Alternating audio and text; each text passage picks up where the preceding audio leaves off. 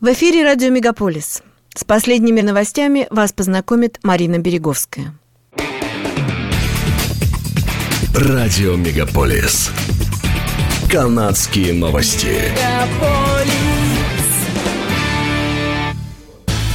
Наступил новый 2023 год, а это значит, что вступили в силу новые законы и правила провинции Онтарио.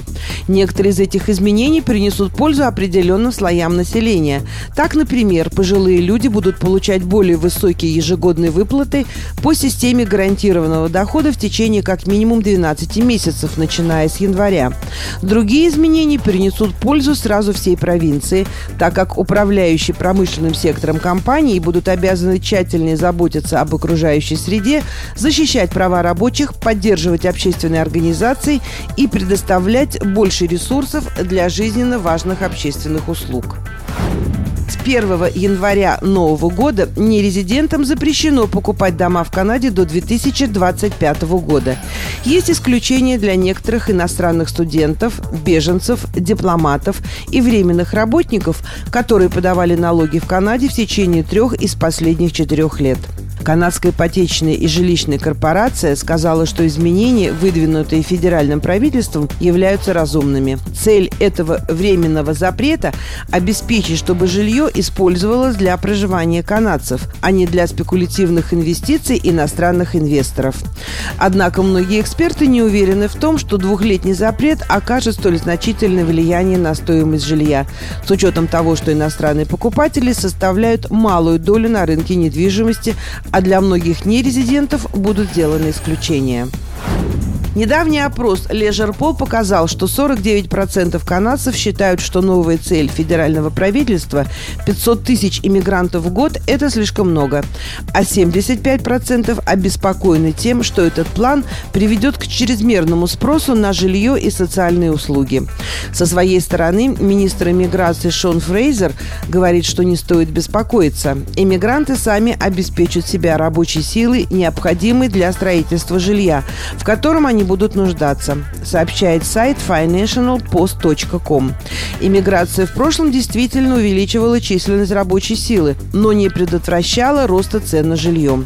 По данным правительства, на иммиграцию приходится почти 100% прироста рабочей силы в Канаде. Примерно 75% населения страны происходит за счет иммиграции, в основном в экономической категории. По данным правительства Онтарио, с тех пор, как фармацевтам было разрешено выписывать лекарства, частота выдачи пакловида, перорального противовирусного препарата для лечения COVID-19, увеличилась более чем на 130%.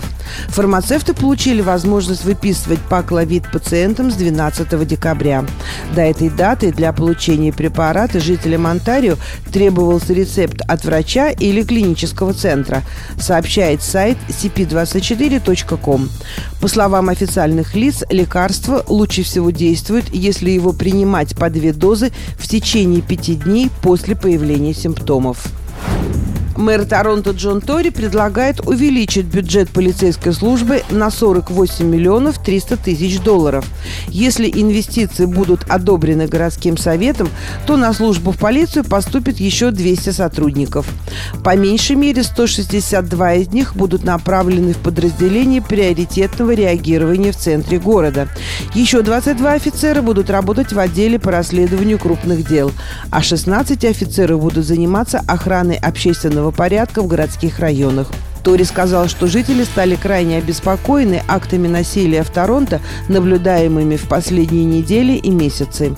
Мэр также заявил, что в предполагаемый бюджет полицейской службы Торонто будут включены дополнительные 2 миллиона долларов на программы по поддержке молодежи, включая трудоустройство. Региональный совет по недвижимости Торонто сообщает, что декабрьские продажи жилья составили почти половину от того, что было год назад.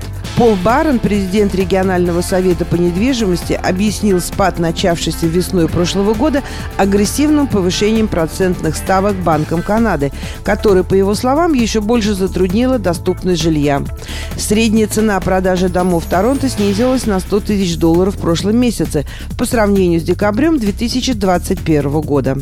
Согласно отчету TD банка, первом квартале этого года средняя цена на жилье в Канаде может упасть еще на 20-25%.